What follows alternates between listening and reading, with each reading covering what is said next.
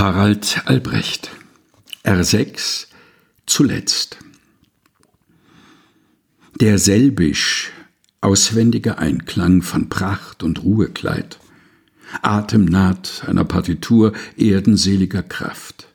Das, was wir Größe nennen, ist hier ein Bild seiner selbst, sein augenstechender Kot, der Blindheit, Hellsichtigkeit, der Lüge, Wahrheit, ihre Wirklichkeit namentlich, schuldig an allem Klang.